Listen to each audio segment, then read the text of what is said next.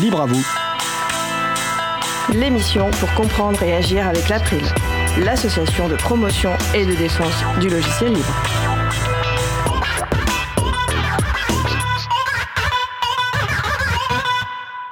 Bonjour à toutes, bonjour à tous dans Libre à vous. C'est le moment que vous avez choisi pour vous offrir 1h30 d'informations et d'échanges sur les libertés informatiques et également de la musique libre. Vous avez peut-être marre des euh, médias ou réseaux sociaux centralisés et privateurs, et eh bien ça va être l'occasion aujourd'hui de découvrir le fait divers, un ensemble de médias sociaux libres administrés de façon autonome et connectés entre eux. C'est le sujet principal de l'émission du jour. Avec également au programme la chronique de G sur la technosolutionnisme et également en fin d'émission la chronique de Laurent et Laurette Costi, forensique des JDLL 2023. Nous allons parler de tout ça dans l'émission du jour. Soyez les bienvenus pour cette nouvelle édition de Libre à vous, l'émission qui vous raconte les libertés informatiques, proposée par l'April, l'association de promotion et de défense du logiciel libre. Je suis Frédéric Couchet, le délégué général de l'April. Le site web de l'émission, c'est libreavou.org. Vous pouvez trouver une page consacrée à l'émission du jour avec tous les liens et références utiles et également les moyens de nous contacter. N'hésitez pas à nous faire des retours ou nous poser toutes questions. Nous sommes mardi 18 avril 2023, nous diffusons en direct, mais vous écoutez peut-être une rediffusion ou un podcast. À la réalisation de l'émission aujourd'hui pour une première d'ailleurs sur les interventions à distance, donc il est un petit poil stressé, on va l'encourager, c'est Thierry Holville. Bonjour Thierry. Bonjour à tous. Nous vous souhaitons une excellente écoute. Cause commune, la voix des possibles, 93.1 FM et en DAB+, en Ile-de-France. Partout dans le monde sur causecommune.fm et sur l'appli Cause Commune. Pour participer à notre conversation, 09 72 51 55 46 et aussi sur causecommune.fm, bouton de chat, salon libre à vous. Nous allons commencer par la chronique Les humeurs de G. G, auteur du BD, du blog BD Grise Bouille, nous expose son humeur du jour. Des frasques des GAFAM au mode numérique en passant par les dernières lubies anti-internet de notre classe politique. Il partage ce qui l'énerve, l'interroge, le surprend ou l'enthousiasme, toujours avec humour. L'occasion peut-être derrière les boutades de faire un peu d'éducation populaire au numérique. Bonjour G. Bonjour Fred. J'allais dire c'est super, tu es là, mais Thierry me coupe mon micro. Eh ben, je te laisse la parole, G. ok, très bien. Merci Fred. Alors, salut à toi, public de Libre à vous. Pour commencer, je vais, je vais te faire une petite confidence. Euh, hey, attention, hein, c'est secret. Hein. Allez, on est entre nous. Je te le dis, j'aime bien l'informatique. Bon, ça va, fais pas semblant d'être surpris.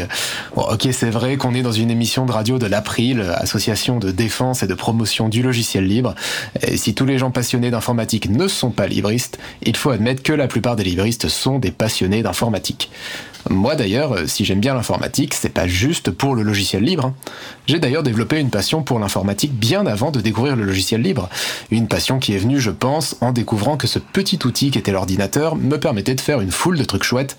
Et si aujourd'hui je fais beaucoup de dessins, de musique, d'écriture, si je développe même un jeu vidéo, c'est certes parce que j'ai eu la chance de grandir dans une famille de profs. Euh, l'ambiance était plus télérama, vacances culturelles que télé 7 jours et vacances dans la cour du HLM. Hein. Mais bon, au-delà du déterminisme social, c'est aussi parce que j'ai eu la possibilité technique de faire des choses inimaginables sans informatique.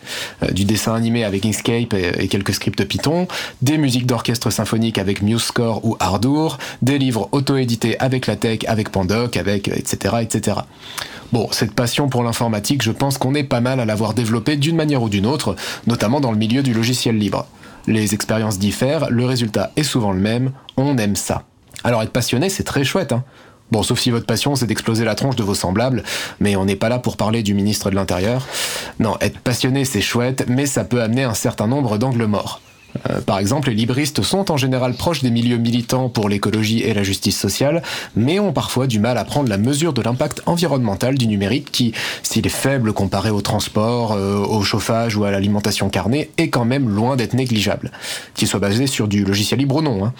Alors évidemment, on imagine aisément qu'un numérique soutenable serait nécessairement low-tech, c'est-à-dire qu'on arrêterait la course à l'échalote de la puissance de calcul, qu'on minimiserait le nombre d'appareils numériques et qu'on les ferait durer le plus longtemps possible.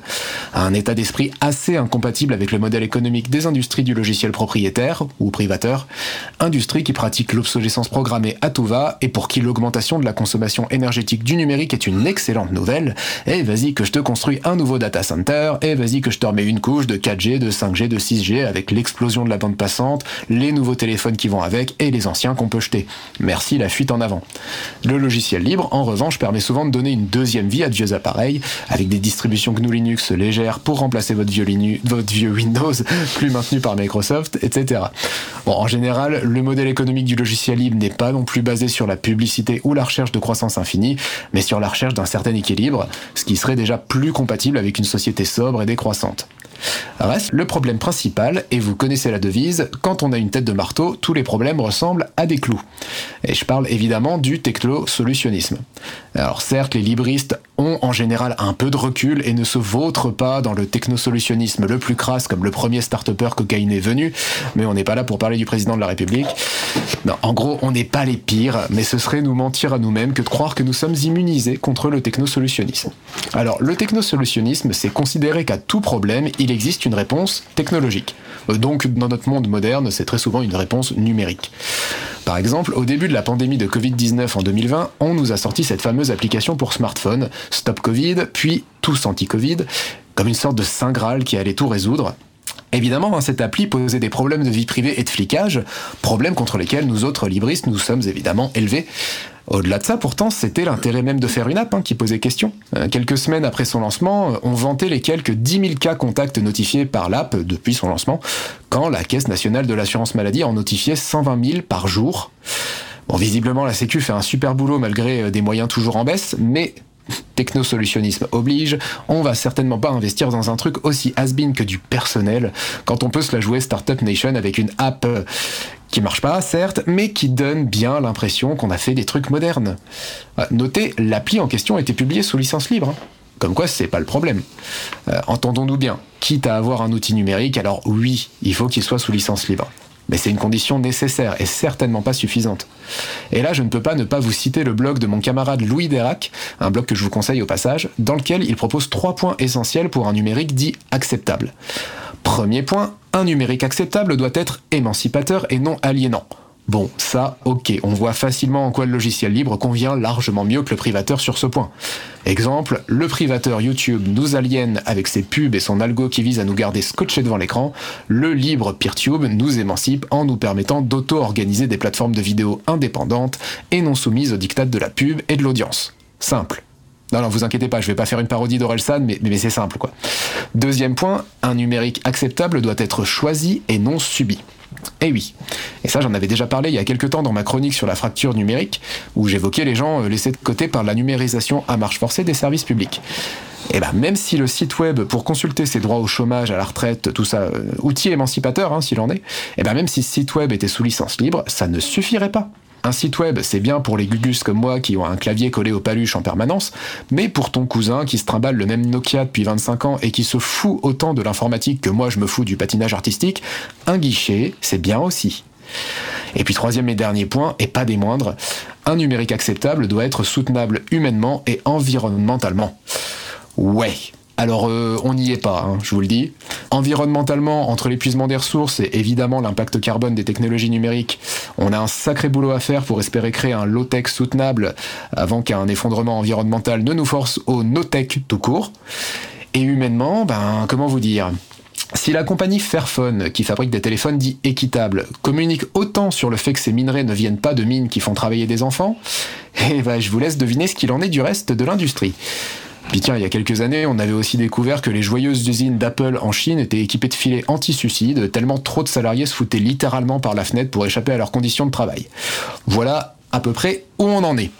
Bref, pour faire simple, forcer les gens qui veulent consulter leur compte en banque à avoir un smartphone non désiré, construit par des esclaves, obsolète au bout de deux ans et non réparable, bah même si on a mis une variante d'Android libre dessus, c'est quand même de la merde.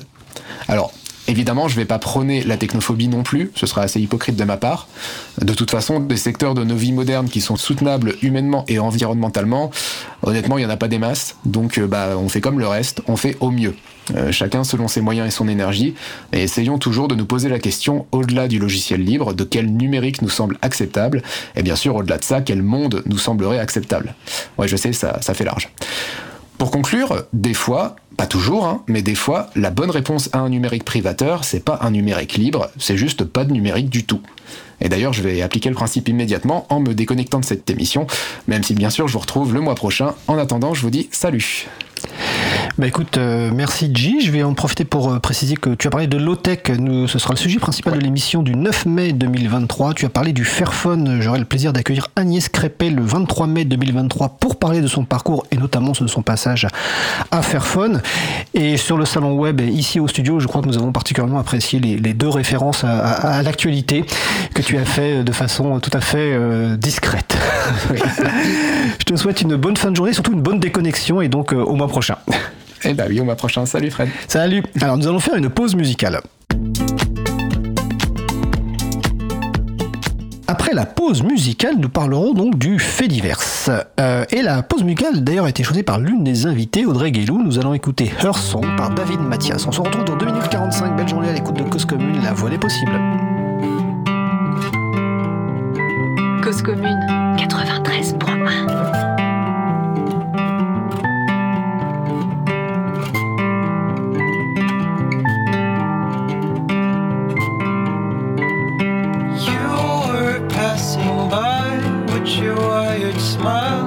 inside some small screen. You made a portrait of me, but I couldn't see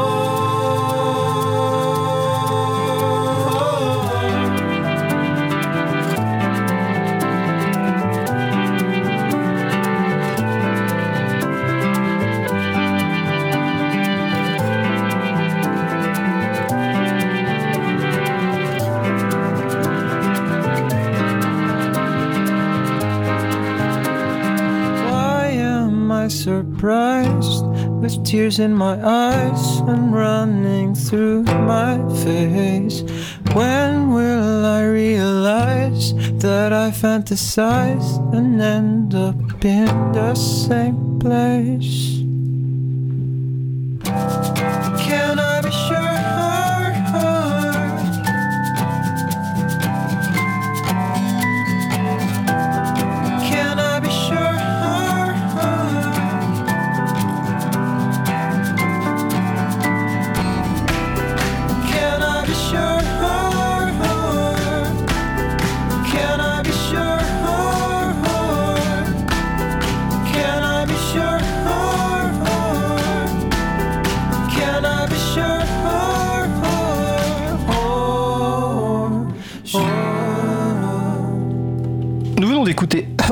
David Mathias, disponible sous licence libre Creative Commons Attribution CC BY, qui permet la réutilisation, la modification, la diffusion, le partage de cette musique pour toute utilisation, y compris commerciale, à condition de créditer l'artiste, d'indiquer la licence et d'indiquer si des modifications ont été effectuées.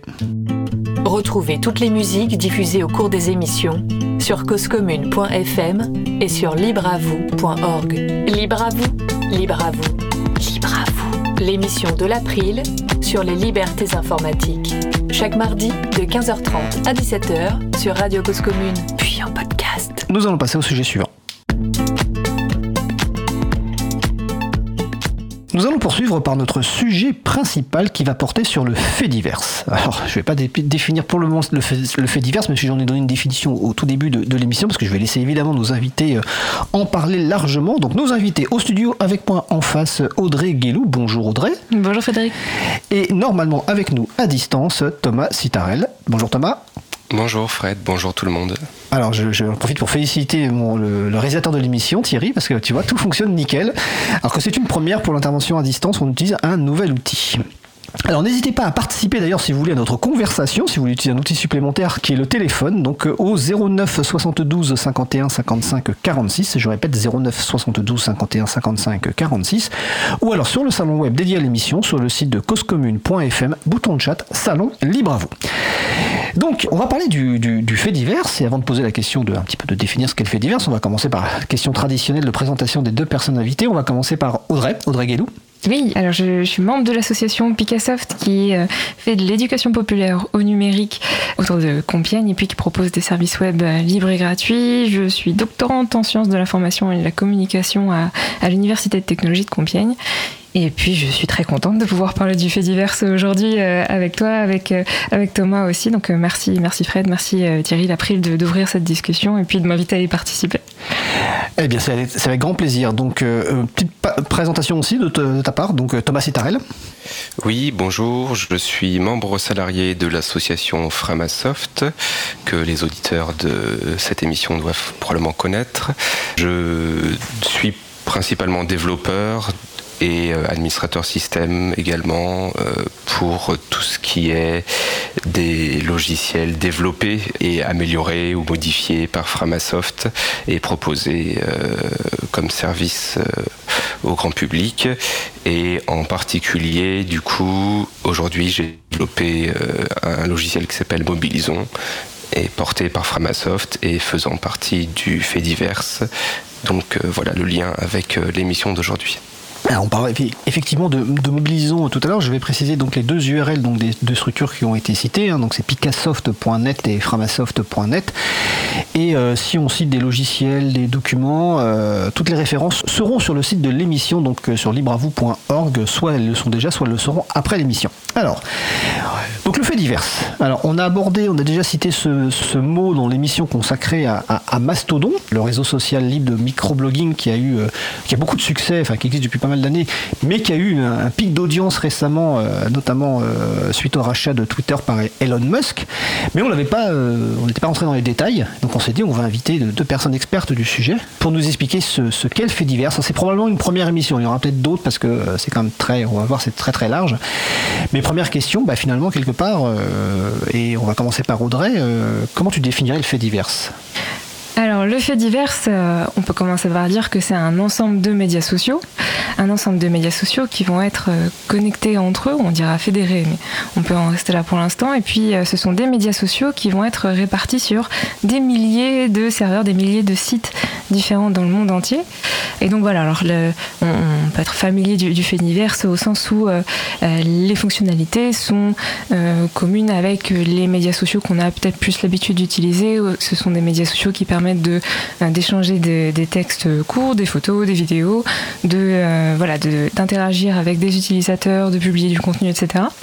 Euh, mais c'est vrai qu'il y a une, différence entre des médias sociaux centralisés Twitter, Facebook, YouTube, une différence structurelle qui est que euh, les médias sociaux du fait divers, c'est bien, euh, ils sont décentralisés, donc euh, on peut se figurer ce- cette structure-là par un archipel. On peut dire que voilà, les médias sociaux du fait divers, c'est comme les îles d'un archipel où chaque média social, c'est une des îles d'un archipel. Qui, voilà, donc l'île va être gérée par une communauté ou par un particulier de façon autonome. Euh, et, puis, euh, et puis les îles ne sont pas isolées, c'est-à-dire que tous tous ces médias sociaux-là communiquent aussi entre eux. D'accord. Euh, Thomas, sur cette euh, introduction, est-ce que tu souhaites compléter? Alors, on a parlé du coup de médias social. Euh, il faut pas s'arrêter forcément du coup à la comparaison Twitter-Mastodon. Typiquement, le fait divers peut avoir une portée un peu plus grande.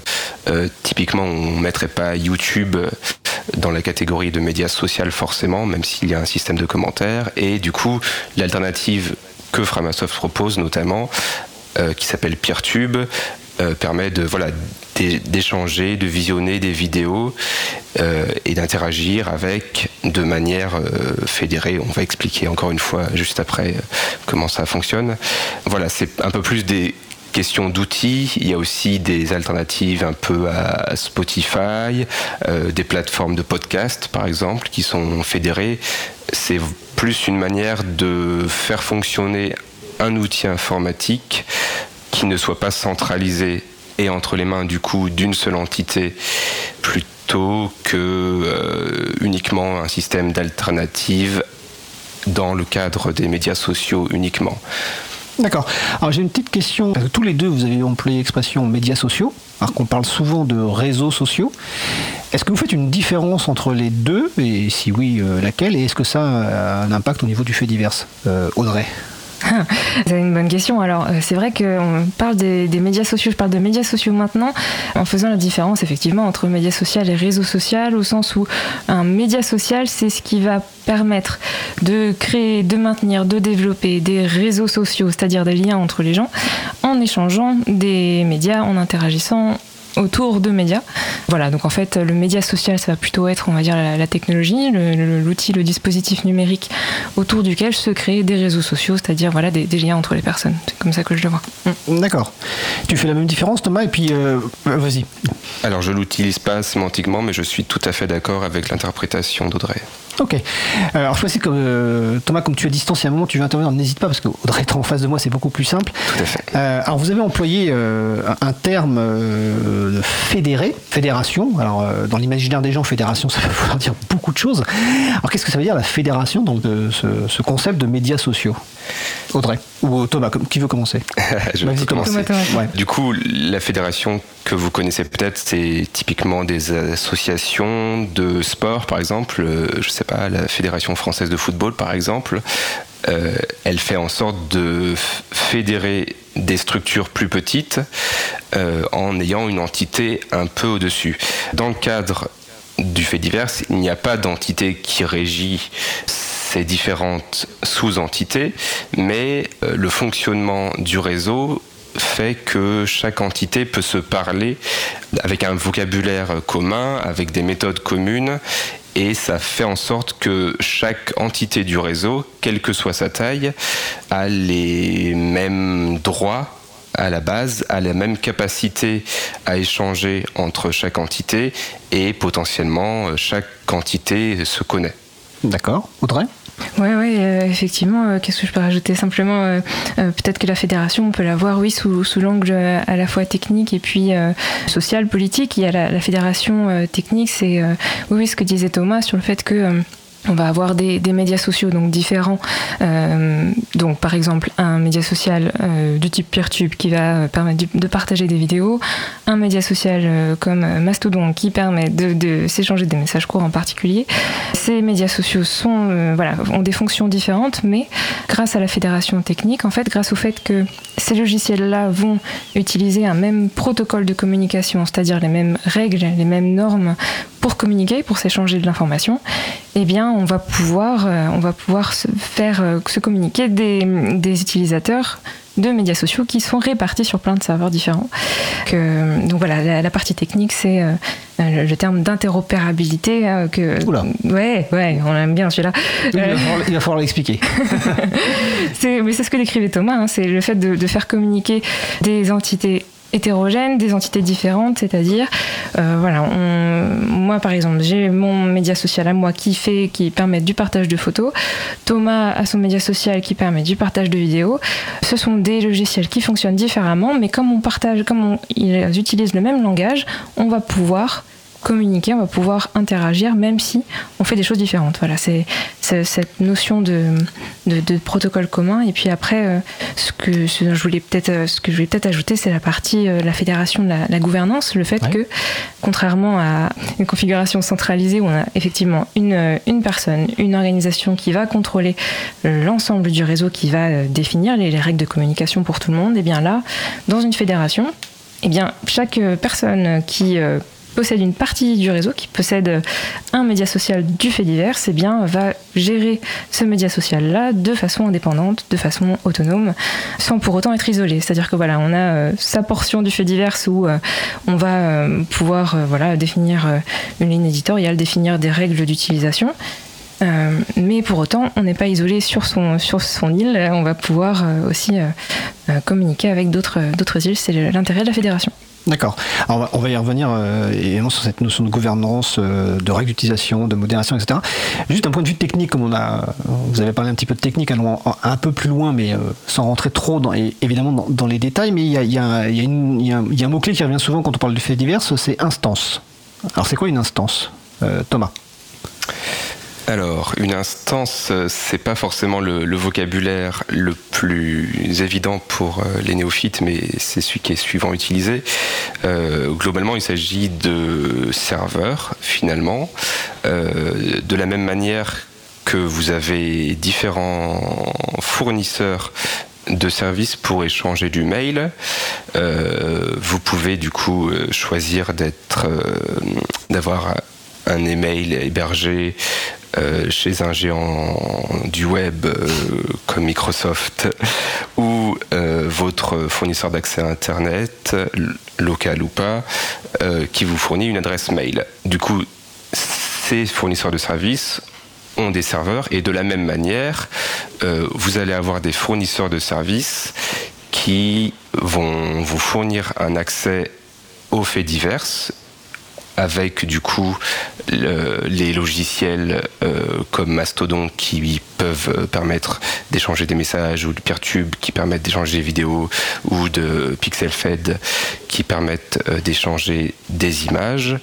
Tous ces logiciels-là sont, sont mis à disposition des utilisateurs sur un serveur et du coup, si je veux, de la, meilleure- de la manière que si je veux envoyer un email, je vais me connecter avec le- les identifiants que m'a donné mon fournisseur d'accès. Cette fois, je vais me connecter à mon instance. Et même si quelqu'un n'est pas sur la même instance que moi, je peux communiquer de la même manière que si je- j'étais sur euh, Hotmail, je peux envoyer à- un email à quelqu'un qui est chez SFR. D'accord, moi ça, me paraît euh, très clair. Alors il y, a- Thierry qui est en régie, qui, qui, a l'air quand même de, dire, bon voilà, je pense qu'il a quand même euh, saisi l'essentiel. c'est effectivement, c'est des choses qui sont pas, pas très simples, alors qu'en fait c'est quelque chose qui historiquement dans, dans- l'Internet et dans le web existe. J'avais une question avant de- d'enchaîner. Est-ce que ces, ces- ces logiciels dont on, dont on parle sont forcément libres dans le fait divers Euh, il me semble qu'il doit y bien y avoir deux trois exceptions, mais Thomas, peut-être que tu en sais plus que moi. Mais alors la vraiment grande la majorité grande sont majorité sont libres. Mais j'ai euh, ouais j'ai un, un petit doute là-dessus. Thomas, je sais pas si tu en sais plus. Il me semble qu'il y a eu une exception du- de- du- d'un logiciel, effectivement. Mais je ne m'avancerai pas davantage. Ok, non, c'est, des fois, c'est la question que je me pose- je me suis posée hier soir. Ça, ça me paraissait tellement évident. C'est là où on les cache. Voilà. bon. Donc, pour essayer, com- comme on a fait effectivement, effectivement une, une- une- une émission sur Mastodon récemment, mais euh, Mastodon, donc c'est un logiciel libre qui est développé euh, par une communauté euh, depuis maintenant plusieurs années.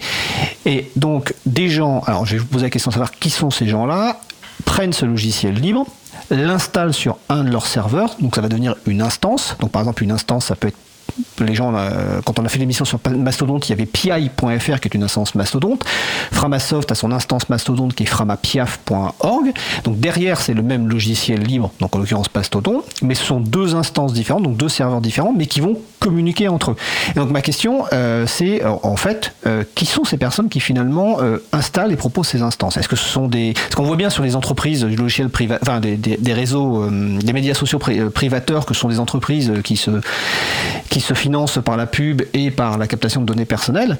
Mais euh, dans le fait divers, qui sont les structures qui proposent ce genre d'instances Audrey déjà?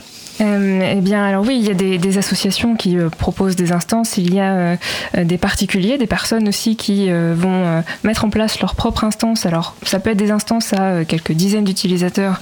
Pour, alors ça peut être pour un groupe d'amis, par exemple, ou bien des instances à 500 euh, ou plusieurs milliers d'utilisateurs et utilisatrices. Oui, ça va être surtout, il me semble, des, des associations, quelques entreprises aussi. Il y a des, des associations du collectif des chatons, les, les, les hébergeurs Alors quoi les euh, alternatifs? Voilà, le collectif des hébergeurs alternatifs, transparents, ouverts, neutres et solidaires. Ils sont une centaine maintenant en France et donc qui, qui proposent des services euh, libres. Et donc euh, voilà, ce sont des, voilà, je, je pense surtout beaucoup de- d'associations, des, des groupes de personnes ou des, des personnes seules qui euh, vont chercher eh bien à, à contribuer aux faits divers, à avoir leur, euh, leur- à ouvrir un espace en fait de, de communication. euh, où on va pouvoir voilà, définir des, des règles d'utilisation euh, et puis offrir un espace, euh, un espace pour interagir. euh, voilà, un- un- c'est ça, c'est c'est ça l'idée. hein. D'accord. Thomas, sur ma question? Dans le cadre du coup de leur communication, il peut y avoir des, des structures diverses qui vont aussi ouvrir des, des services euh, fédérés. Donc dans, le cadre de Mastodon, euh, très dernièrement, on a vu euh, des, des médias ouvrir leur instance et proposer des comptes à tous leurs journalistes, par exemple. On a vu dans le cadre de Peertube certaines structures lancer leurs propres instances pour diffuser leurs vidéos et dans le cadre de Mobilisons qui est du coup une plateforme de diffusion d'événements, euh, des structures de, de collectifs comme Extinction Rebellion par exemple, diffuser leurs événements par ce biais. D'accord. Vas-y Audrey, tu voulais compléter? Ouais, ouais, eff- effectivement, comme euh, euh, Thomas, tu, as- tu as raison, tu es lancé sur des exemples aussi plus, plus précis, ouais, de, de collectifs. Par exemple, sur Mastodon, il y a une instance qui a été ouverte récemment pour les collectivités territoriales, qui s'appelle colter.social.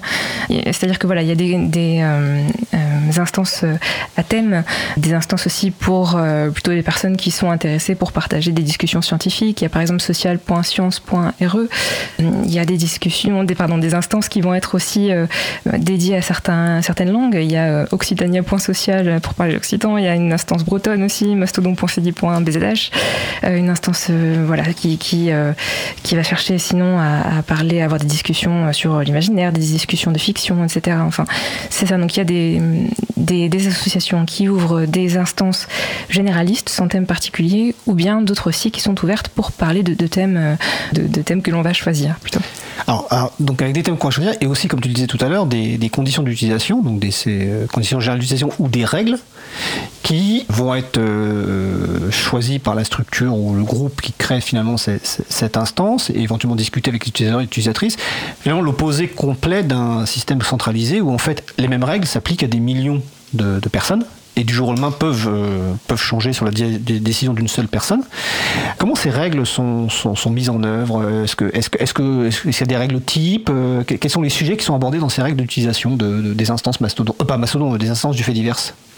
Oui, alors tu, tu as euh, parlé comme ça de Mastodon, tu as lancé Mastodon, je, je prends la, la balle au bon, hein, j'y vais là-dessus parce que c'est là- là-dessus peut-être que j'aurai plus d'exemples précis euh, euh, pour les règles. Alors, il y a certaines règles qu'on va retrouver euh, généralement sur plusieurs instances euh, euh, du type...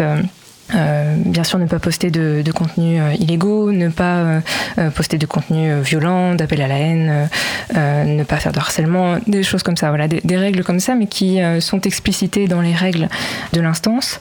Et puis après, selon les thèmes, on va avoir aussi des instances qui vont refuser d'aborder certains thèmes, refuser certains termes.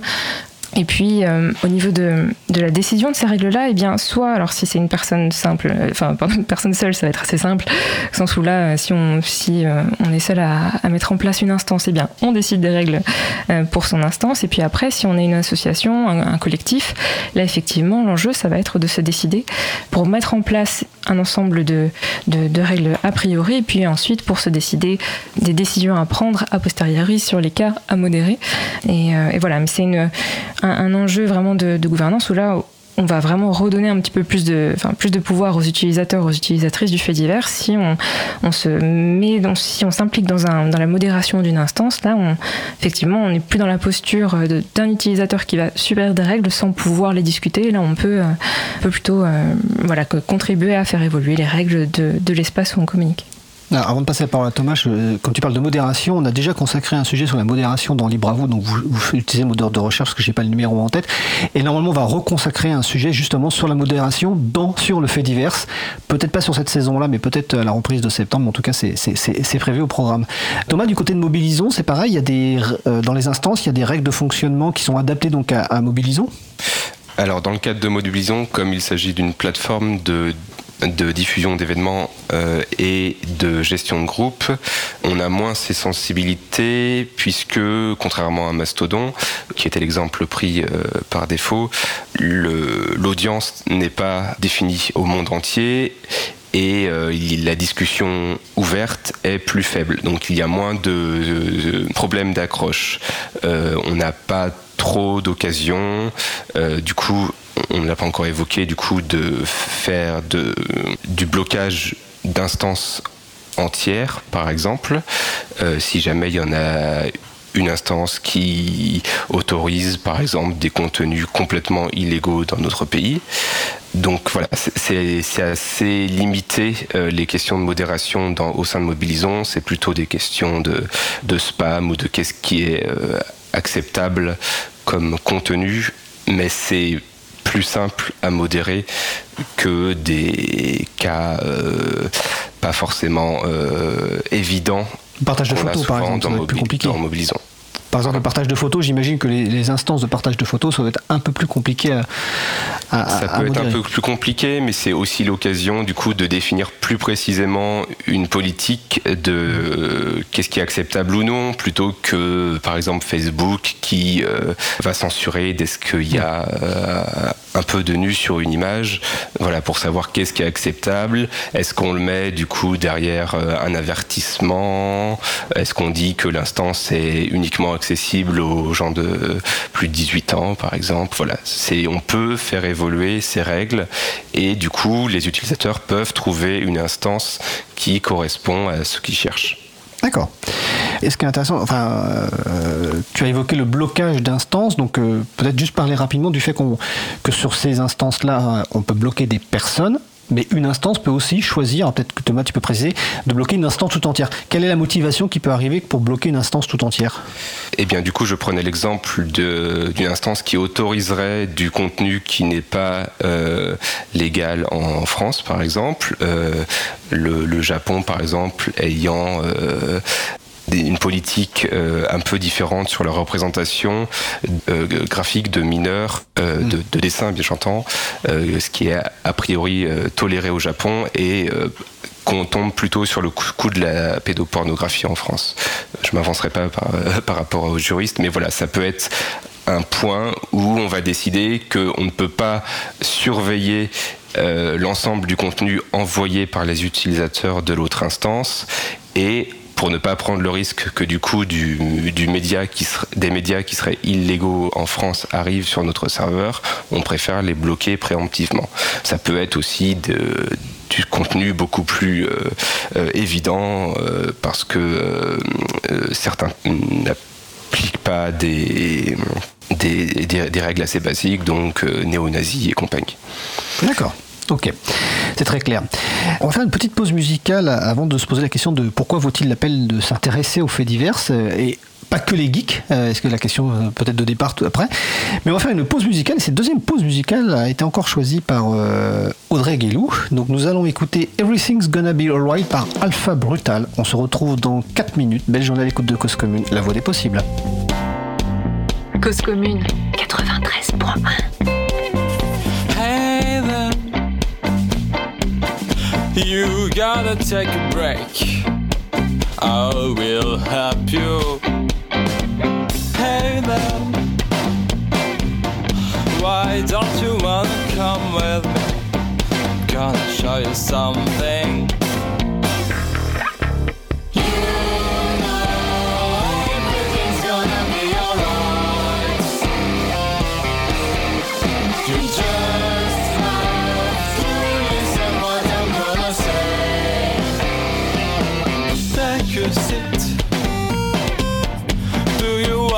Of.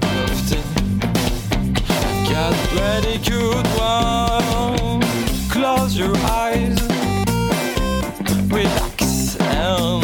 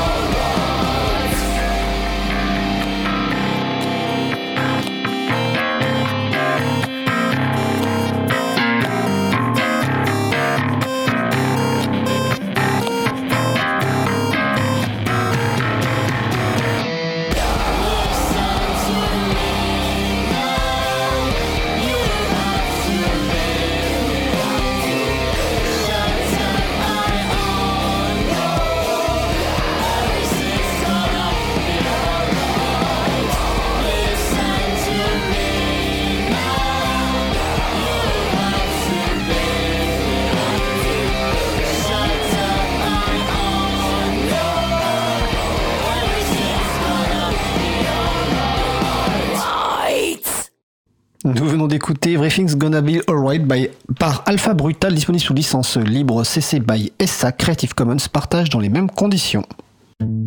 Retrouvez toutes les musiques diffusées au cours des émissions sur causecommune.fm et sur libreavoue.org.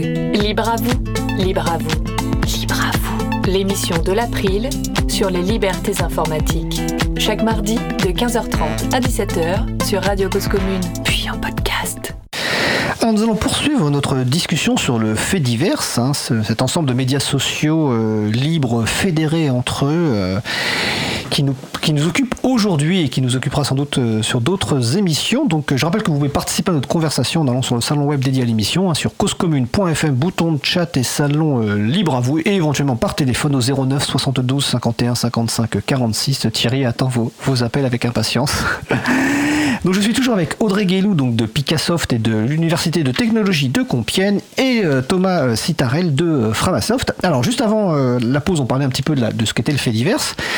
Et je disais, mais finalement, pourquoi faut-il faut-il s'y intéresser? Est-ce que finalement c'est un truc de que de geek? Est-ce que première question, pourquoi faut-il s'y intéresser? Alors pourquoi s'y intéresser et pourquoi s'y intéresser pour euh, aller explorer ce qui s'y passe? C'est vrai qu'il y a une, diversité, on parlait voilà, du fait que euh, le fait divers c'était un ensemble de médias sociaux différents, donc du partage de, musique, de vidéos, de messages, de photos, de l'organisation d'événements, euh, des billets de blog, euh, des podcasts, etc. Enfin il y a une diversité de, formats de médias partagés euh, dans le fait divers. Et puis aussi et surtout euh, enfin aussi une diversité de façons de faire, c'est-à-dire pour du partage euh, pour un, média social comme Mastodon effectivement euh, euh, du microblogging eh bien il y a une diversité de mastodons différents. Et donc voilà on va pouvoir échanger sur des thèmes ou selon des, des, des habitudes qui sont diversifiées dans le fait divers. Donc cette part d'exploration là et de d'avoir une multiplicité d'alternatives pour communiquer avec des médias sociaux, ça, ça c'est chouette d'aller explorer. Et puis euh, ensuite, la, deuxième chose peut-être à, dire ensuite, c'est euh, euh, le fait de, eh bien, de se donner le choix. Ça, ça va avec, hein, mais c'est le fait de se donner le choix, d'avoir la liberté de choisir. Eh bien, dans quel espace j'ai envie de communiquer, j'ai envie de publier des choses. Qui va décider des règles qui, voilà, qui détermineront ce que je peux dire, comment je peux le dire, etc.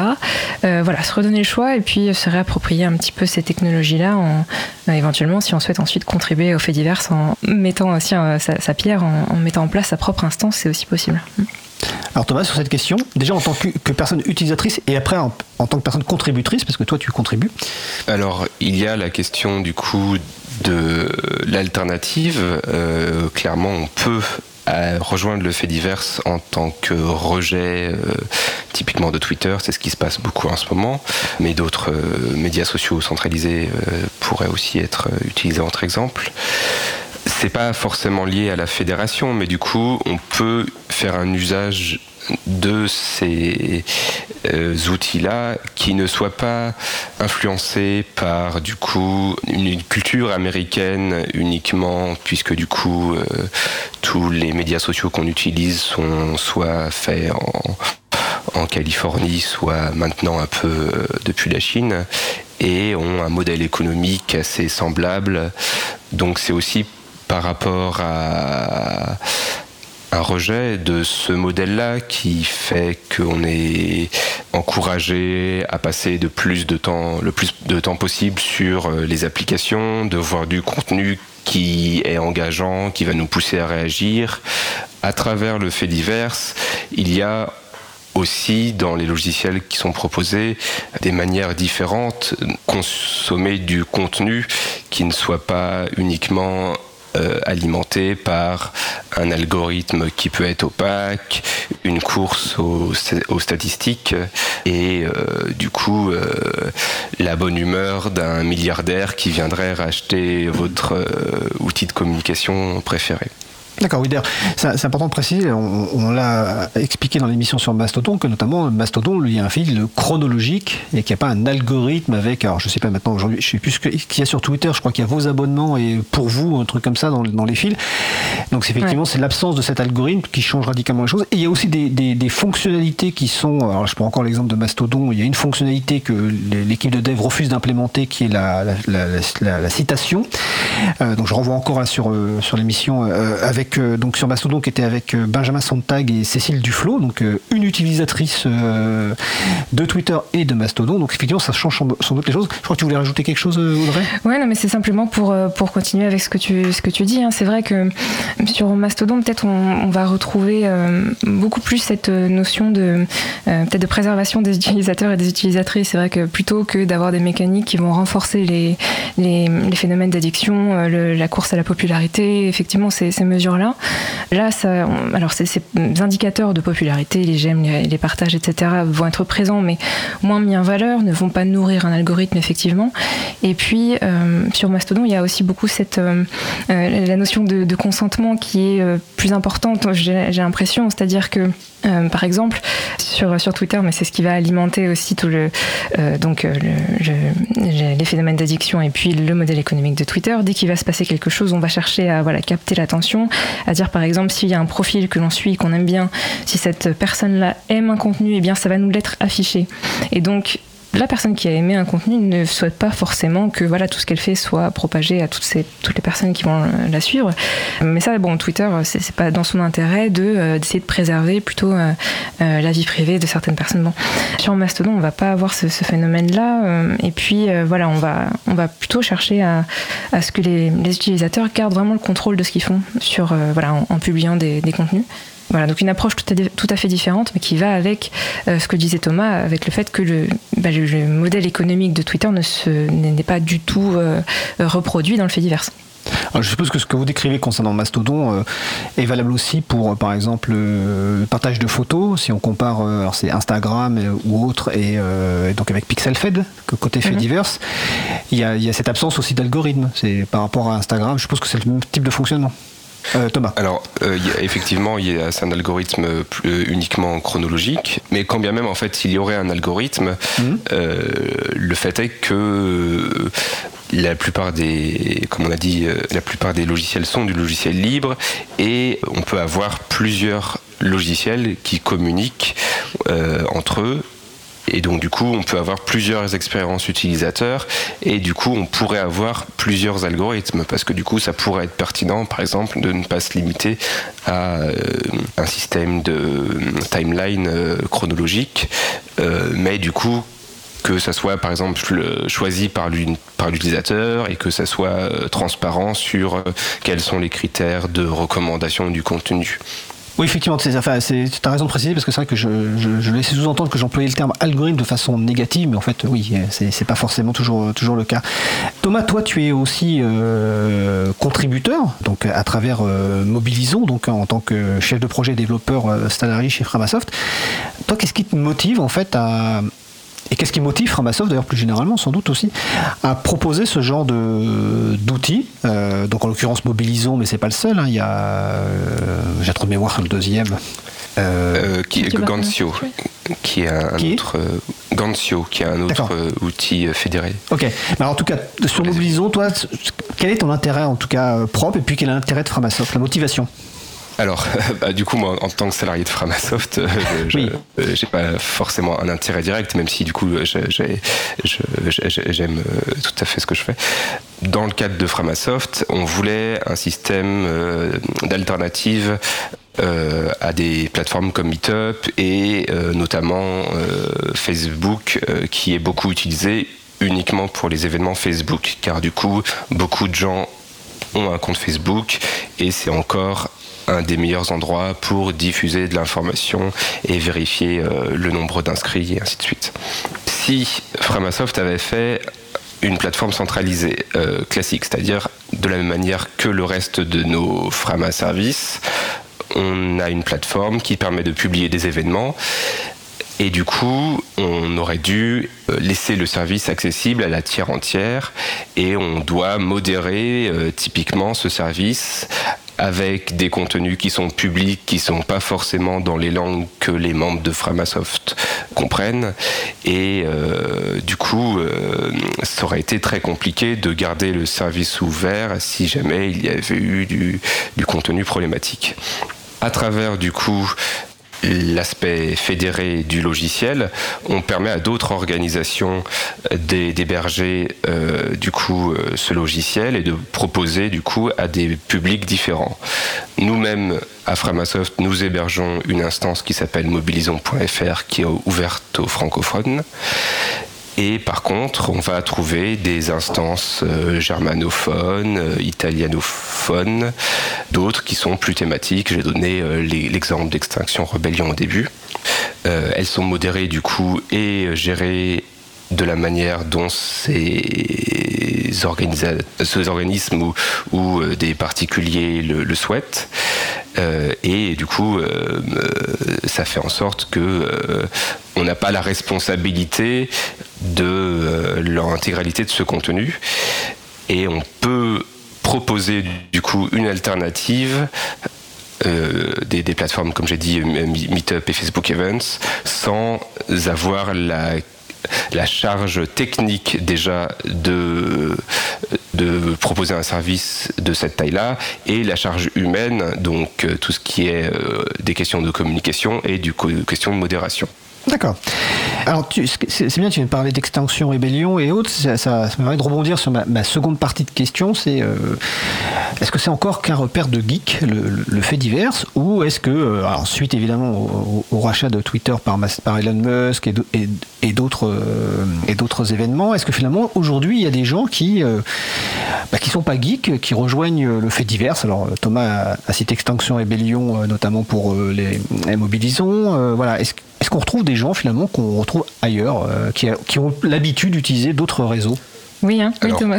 on va clairement trouver des gens euh, qui qui, dont, dont, les réseaux ont des ponts avec euh, des geeks, donc potentiellement des, des, des activistes, des, des, gens engagés, des gens qui pourrait se trouver euh, en marge des réseaux centralisés classiques, mais aussi des gens qui euh, essayent de temps en temps de, migrer soit eux-mêmes, soit en faisant partie d'une communauté. Il y avait eu euh, pas mal de, comme Audrey l'a dit, des, des communautés scientifiques qui, se sont installées sur Mastodon euh, on a vu aussi quelques artistes euh, ou artisans qui sont, qui sont arrivés, qui, de manière intéressante, même s'ils n'ont pas le même nombre d'abonnés que sur d'autres médias sociaux, euh, ont un, je ne sais pas s'il y a un terme français plus adapté, un, engagement plus efficace finalement sur Mastodon, car du coup, le nombre euh, d'utilisateurs actifs est plus important au final. Et du coup, euh, ils ne sont peut-être pas euh, privilégiés dans l'algorithme de Twitter, mais au sein des partages et de l'activité sur Mastodon, ils ont eu plus de visibilité au final. Donc il y a des gens qui tentent et qui s'installent, il y en a qui créent des comptes et qui ne restent pas, mais du coup c'est quand même euh, intéressant de voir euh, une communauté et enfin de, trouver une communauté un peu différente, puisque du coup, on, quand bien même ce serait pas euh, des médias sociaux fédérés, c'est toujours un peu compliqué de se lancer dans un, nouveau réseau social, puisque même si on peut avoir du coup via les applications qui synchronisent la liste des contacts, on peut essayer de se recréer un réseau rapidement, mais on explore quand même. Euh, donc euh, il y a cette partie de, euh, au début, on est un peu perdu, et puis on découvre des gens, on trouve des intérêts en commun, on, suit plus de, gens pour, pour les plateformes en tout cas qui ont ce, concept-là. On explore du contenu et voilà, on, s'y trouve et des, certaines personnes font l'effort, que ça soit sur Mastodon, pour Peertube ou, ou Mobilisons, et trouvent leur place.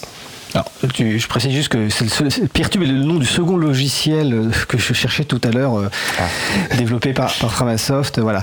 Euh, justement, alors donc Audrey, Thomas a employé le terme d'exploration. Justement, cette exploration de, l'archipel dont tu parles du fait divers, quels conseils vous donneriez pour des personnes qui, écoutent l'émission et qui se disent bon bah j'ai envie de découvrir. Par quoi commencer Quelles sont les bonnes pratiques ou les pièges à éviter Je ne sais pas. Hmm. Alors tu vois, j'ai envie de te dire déjà, c'est vrai que ce qui s'est passé avec cette migration, on va dire, en octobre-novembre, là, quand il y a eu plein de nouvelles personnes qui sont arrivées sur, euh, sur Mastodon suite au rachat de Twitter par Elon Musk, c'est qu'il y a eu aussi beaucoup de contributions, de documentation, de, d'aide. En fait, il y a une espèce de, de, forme d'accompagnement généralisé qui s'est euh, mise en place. Donc, euh, il, y a, il y a du contenu à, trouver, à aller chercher. Alors, par une, recherche web, simplement aller euh, rechercher des tutoriels, un petit peu de documentation pour, pour voir, avoir une, vision d'ensemble de comment ça fonctionne. Et puis, ensuite, une bonne chose à faire, c'est de passer par, par exemple, des portails qui vont, euh, qui vont nous guider dans le choix d'une instance. Parce qu'effectivement, pour euh, pour rentrer dans le fait divers, c'est bien, il faut commencer par choisir une instance. On peut en essayer une, se tromper, en essayer une autre, ouvrir trois comptes si on veut. Évidemment, là, euh, c'est libre. Mais, euh, mais donc, une bonne pratique, c'est de passer par un de ces portails-là. Alors, pour euh, Mastodon en particulier, il y a joinmastodon.org. Pour Peertube, pareil, johnpeertube.org. Pour Mobilisation, c'est pareil, johnmobilisation.org. Et puis, il y a des, sites web qui vont être un petit peu plus généralistes, généralisés. Il y a faitdivers.info, fedi.directory qui permet aussi de, retrouver certains comptes et, euh, et de trouver des instances par thème. Enfin voilà, il y a une euh, de- depuis quelques années et puis euh, plus récemment depuis octobre-novembre là 2022, et bien euh, il y a eu un effort qui a été fait pour justement essayer de rendre un petit peu plus facile cette première approche, cette première entrée dans le fait divers, parce que c'est vrai qu'en 2017-2018, là, pour le coup, tu parlais d'un repère de geek, là, c'était plus le cas, mais maintenant, on peut dire que c'est plus sympa d'entrer dans le fait divers maintenant. D'ailleurs, en parlant de ça, donc sur la page consacrée à l'émission, on a mis des références qu'on va compléter. Notamment, il y en a un ou un bloc-notes collaboratif euh, sur euh, qui, qui était- qui est dédié de mémoire Mm. à, à Mastodon et qui a été fait justement par notamment par des personnes qui se sont euh, euh, créé des comptes sur Mastodon. Tu voulais vas-y, vas-y, Audrey. Simplement, maintenant que j'y pense aussi, euh, c'est vrai qu'il y avait quelque chose qui manquait, c'était l'usage aussi sur les téléphones, parce qu'il y a beaucoup de personnes qui utilisent les médias sociaux sur leur téléphone, et donc c'était quelque chose qui pouvait manquer, parce que c'est une habitude qu'on peut avoir. Et donc depuis, il y a eu des, des applications euh, qui ont été développées euh, sur Android, sur, euh, sur les, boutiques aussi Android ou iOS, enfin bon, il y a des, applications, des, clients web aussi qui permettent aussi de, voilà, d'avoir un usage peut-être plus habituel, plus familier de, du fait divers. Alors, je vais relayer une, un- une remarque sur le salon web ça, ça me servira de question pour nos invités, en commençant par Thomas. Donc, une, remarque sur Mastodon.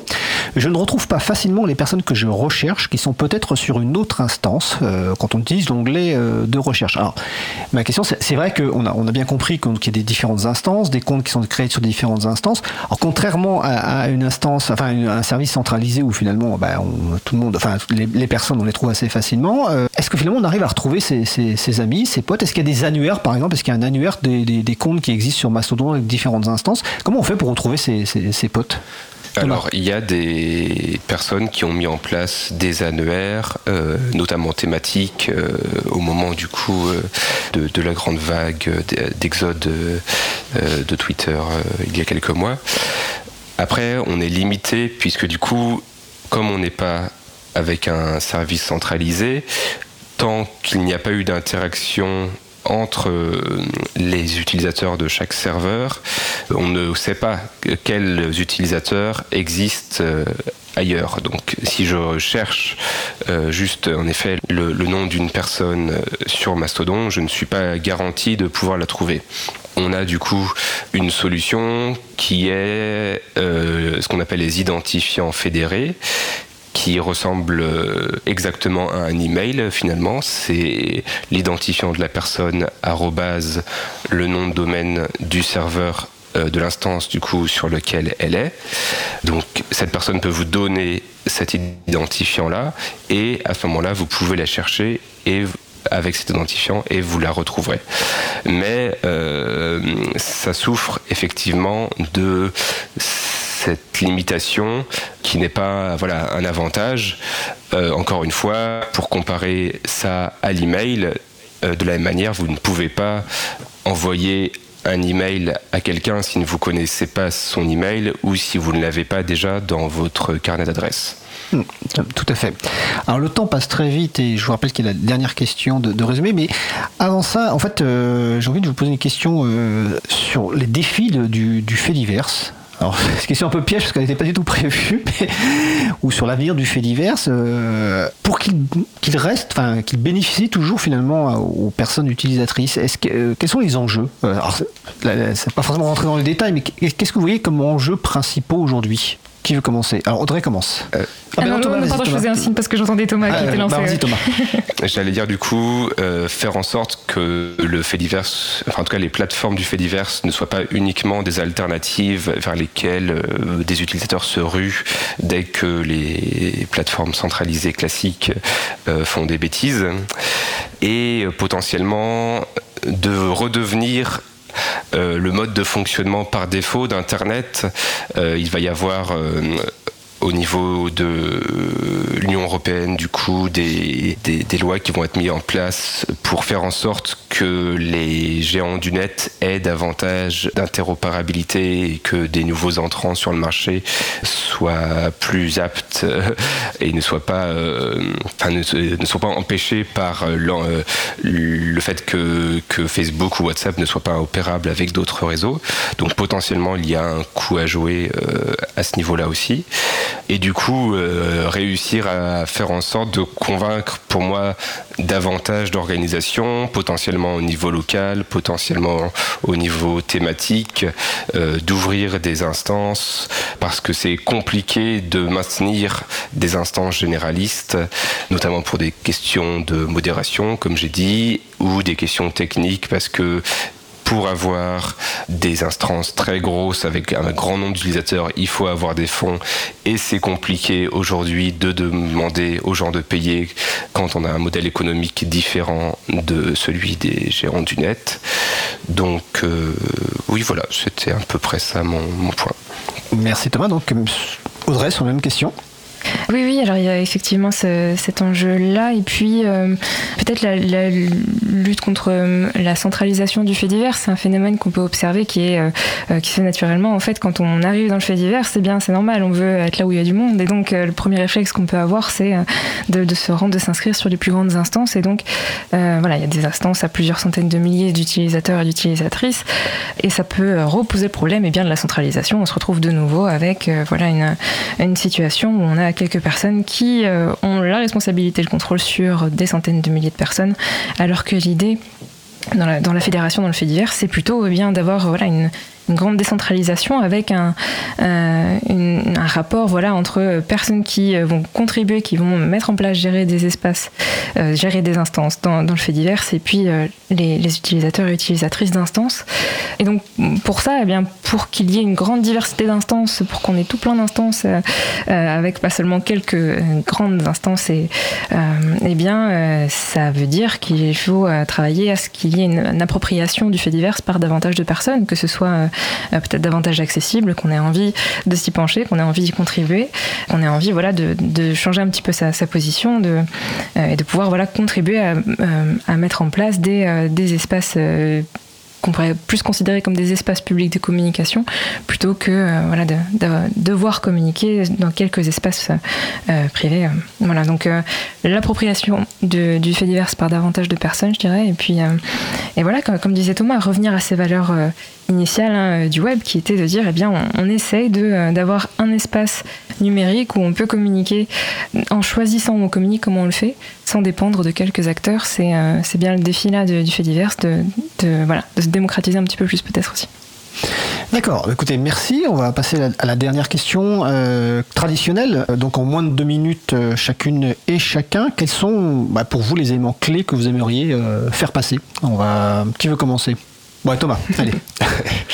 Du coup, le fonctionnement du service fait divers, c'est pour euh, redistribuer du coup du pouvoir au sein des plateformes Internet.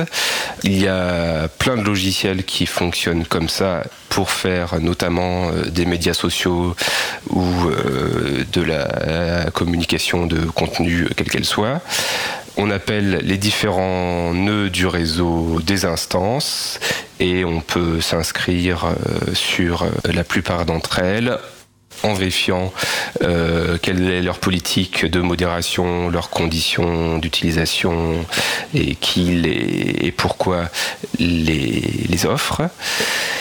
Et du coup, si on s'y intéresse, c'est pour essayer de voir comment euh, l'utilisation de ces plateformes euh, peut se faire autrement, avec davantage de possibilités et, euh, potentiellement plus de liberté qu'avec les logiciels des plateformes centralisées.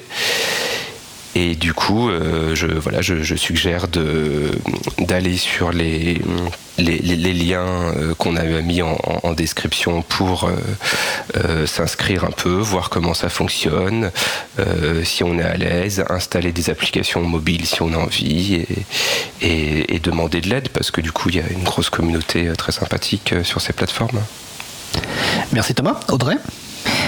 Thomas a dit plus important, je crois. Alors, euh, peut-être, oui, le, garder en tête que. Euh, même si euh, les, médias sociaux, on, peut avoir tendance à les critiquer énormément, à dire que voilà, ce sont des, ça peut être des vecteurs d'addiction, de pratiques nocives en général.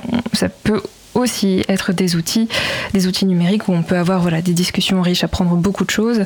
Euh, et puis, dans le fait divers en particulier, se donner la possibilité de, voilà, de choisir un espace de communication qui nous convient, dans lequel on se sent bien, dans lequel on se sent à l'aise pour publier du contenu, en partager. Et puis, euh, dans le fait divers, voilà, on change un petit peu en, essayant, en allant voir ce qui se passe là-bas, puis euh, en éventuellement en contribuant aussi à la maintenance d'une instance, à sa modération euh, euh, en contribuant aux faits divers de façon générale, eh bien, on se met dans une position où on va, on va être un acteur, une actrice de voilà, la possibilité qu'il existe des espaces en ligne où on peut échanger sans dépendre d'acteurs privés. Et ça, c'est quand même, euh, c'est quand même une belle possibilité à saisir quand même, voilà, de disposer de ces dispositifs. dispositifs, on est fatigué à la fin, disposer d'outils numériques, voilà, où on peut, peut s'en servir de façon autonome, et c'est ça qui est, qui est important, voilà. Eh bien, écoutez, euh, merci à vous deux. Hein. Donc, euh, je rappelle que donc, nos invités étaient Audrey Guélou, qui est membre de l'association euh, Picassoft, hein, picasoft.net, et doctorante en sciences de l'information et de la communication donc à l'Université de technologie de Compiègne. Et à distance, nous avions Thomas Citarel, qui est chef de projet et développeur salarié de l'association Framasoft, framasoft.org. Sur le site libravou.org, vous avez de nombreuses références qu'on qu'on a déjà mises et qu'on va sans doute rajouter suite à l'émission pour vous permettre de découvrir le fait divers. et on en reparlera dans, dans, Libre à vous pour euh, peut-être parler plus de technique ou autre, en tout cas avec d'autres personnes sans aucun doute. Probablement à la rentrée de, à partir de la rentrée de septembre. Voilà. En tout cas, c'était un grand plaisir. Je remercie donc euh, Audrey et Thomas de, leur intervention. Merci à vous et puis belle journée. Merci beaucoup, merci, beaucoup Fred, merci à tout le monde et puis bonne journée aussi. Alors nous allons faire une pause musicale. Alors cette pause musicale n'a pas été choisie euh, par Audrey, c'est moi qui l'ai choisie, c'est euh, Benvindo par Madame Rose C'est la vie. On se retrouve dans 2 minutes 30. Belle journée à l'écoute de Cause Commune, la voix des possibles.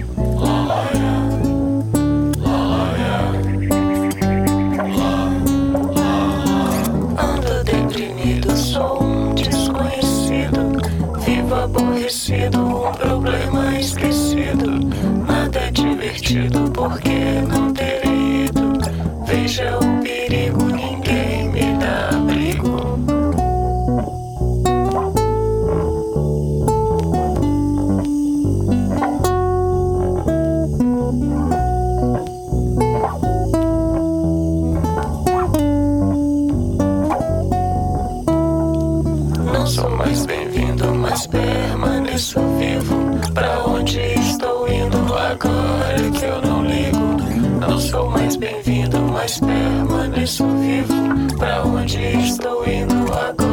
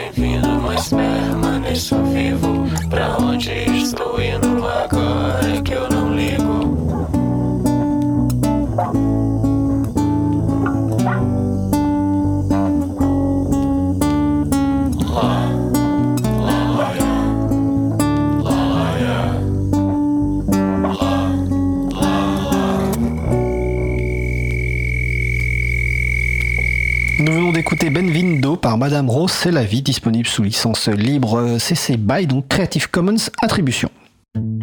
Retrouvez toutes les musiques diffusées au cours des émissions sur causecommune.fm et sur libreavoue.org. Libre à vous, libre à vous, libre à vous. L'émission de l'April sur les libertés informatiques. Chaque mardi de 15h30 à 17h sur Radio Cause Commune, puis en podcast. Nous allons passer au sujet suivant.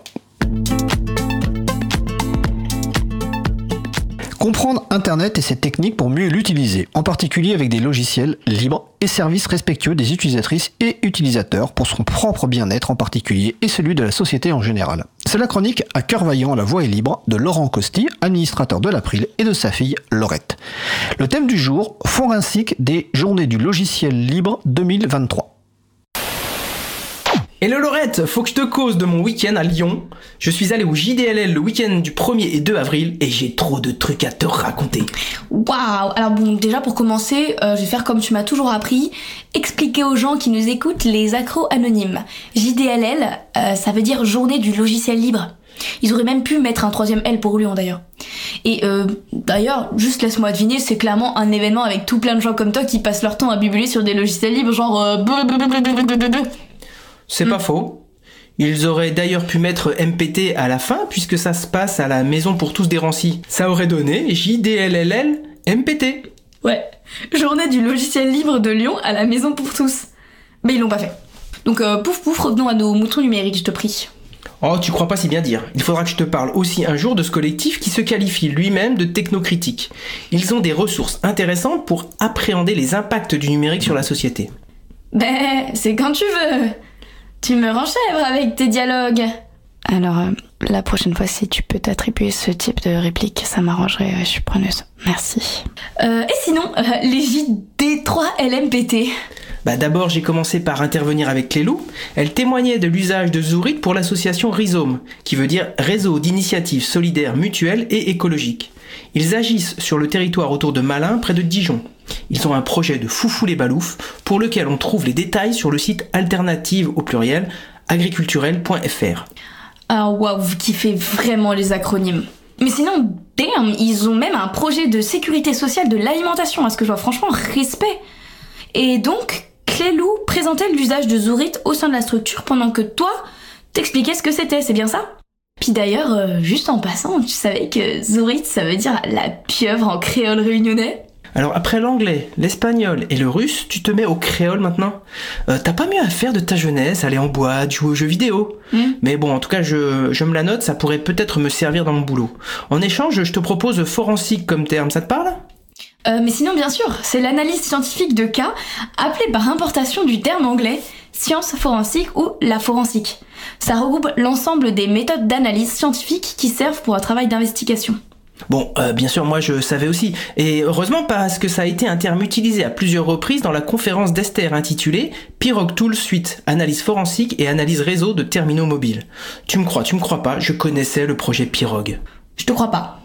Mais d'un autre côté, je doute qu'il s'agisse d'un projet mêlant habilement la faible densité du bois et la poussée d'Archimède pour descendre à un fleuve entre le Suriname et la Guyane française. Ah, tout juste le blanc. Et puisqu'on est dans une chronique culturelle, donnons le nom du fleuve, le Maroni. Et le projet Pirog dont il est question permet ainsi d'alimenter la base de données d'Exodus Privacy dont nous avons déjà parlé. Qui simplifie l'analyse de traceurs des applications de smartphones Android et iOS pour les utilisateurs et utilisatrices qui n'ont pas de compétences avancées. C'est une sage pratique que de scanner de temps en temps son smartphone. Ça permet de se poser la question de l'utilité des applis installées et d'en chercher d'autres plus safe pour nos données personnelles. Bref, merci à Esther. Elles sont impressionnantes ces compétences techniques. Merci aussi à toutes celles et ceux qui contribuent au projet Exodus Privacy. Salutations à Bakan, Xaka Nico, avec qui il était fort sympathique de boire un coup. D'ailleurs, pardon, j'ai séché l'apéro chaton pour cet apéro off. Euh, mais euh, bon, d'accord, mais tu vas pas nous raconter tes beuveries quand même. Euh, Est-ce que moi, euh, je raconte mes nuits alcoolisées en boîte de nuit? Oui, euh, souvent même. Ah, oui. Et moi, c'était du jus de pomme en plus. Je me suis arrêté à un verre parce que ça commençait un peu à tourner.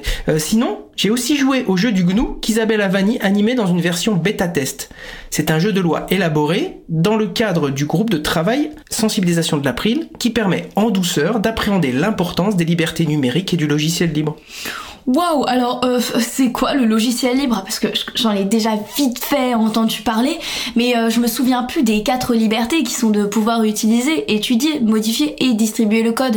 Ah bah ce sont des programmes dont la licence précise les quatre libertés du logiciel libre. Euh, pouvoir utiliser, étudier, modifier et distribuer le code.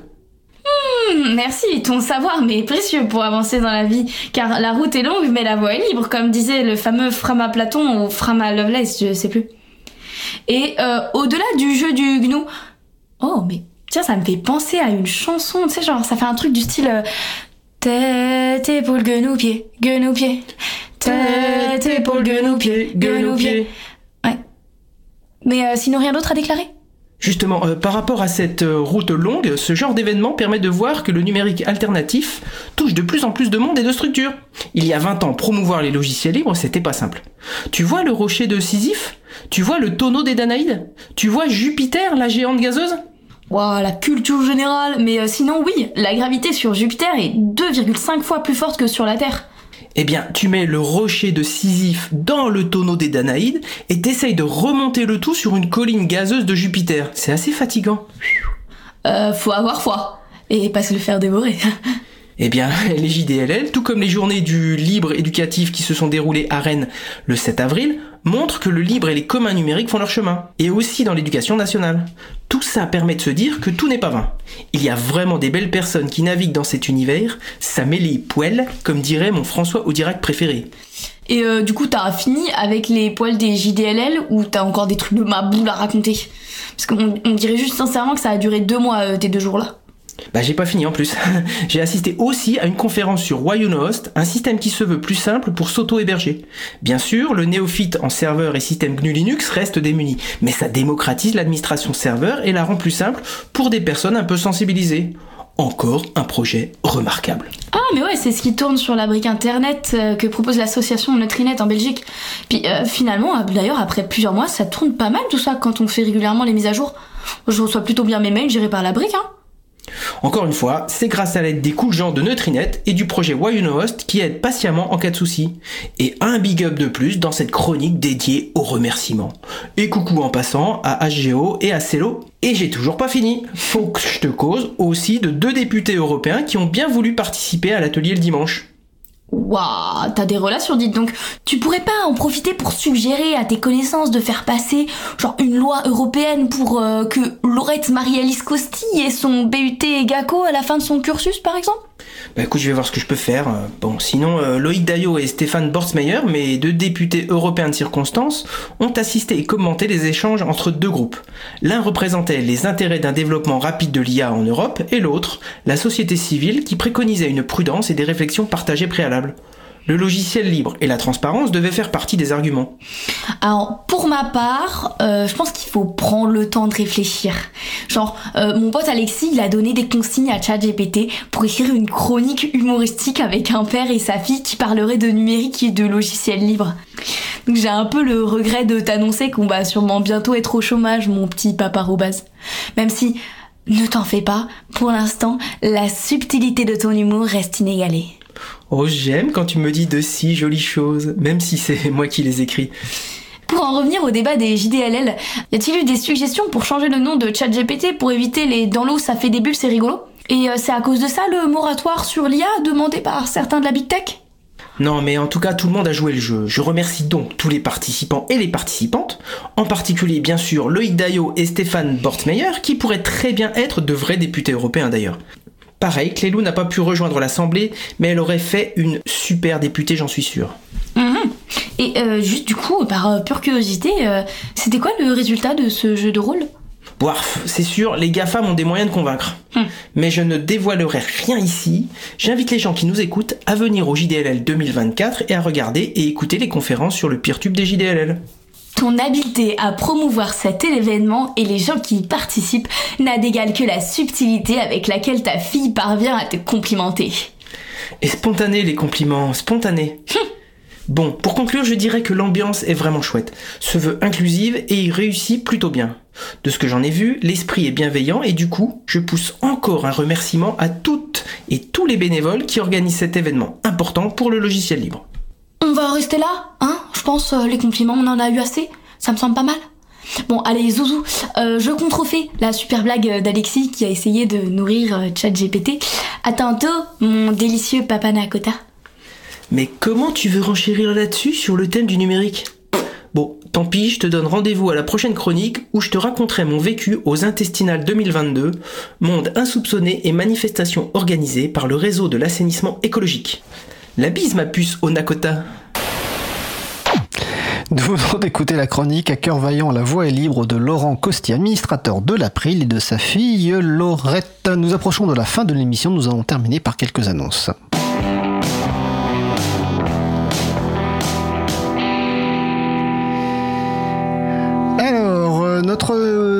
Présidente Magali Garnero, alias Bouquinette, continue son tour de France des groupes d'utilisateurs et d'utilisatrices de logiciels libres après Rennes Beauvel sera à Nantes ce samedi 22 avril 2023.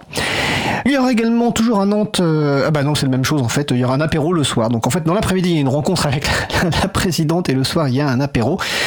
Euh, donc à Nantes samedi 22 avril 2023. Côté euh, Paris, ben, le, le prochain apéro au local de l'April aura lieu le vendredi 28 avril 2023, donc dans le 14e. Euh, toutes les informations vous les trouvez sur le site april.org et il y a évidemment beaucoup d'événements libristes qui ont lieu actuellement que vous retrouverez sur le site de l'agenda du libre, agendadulibre.org.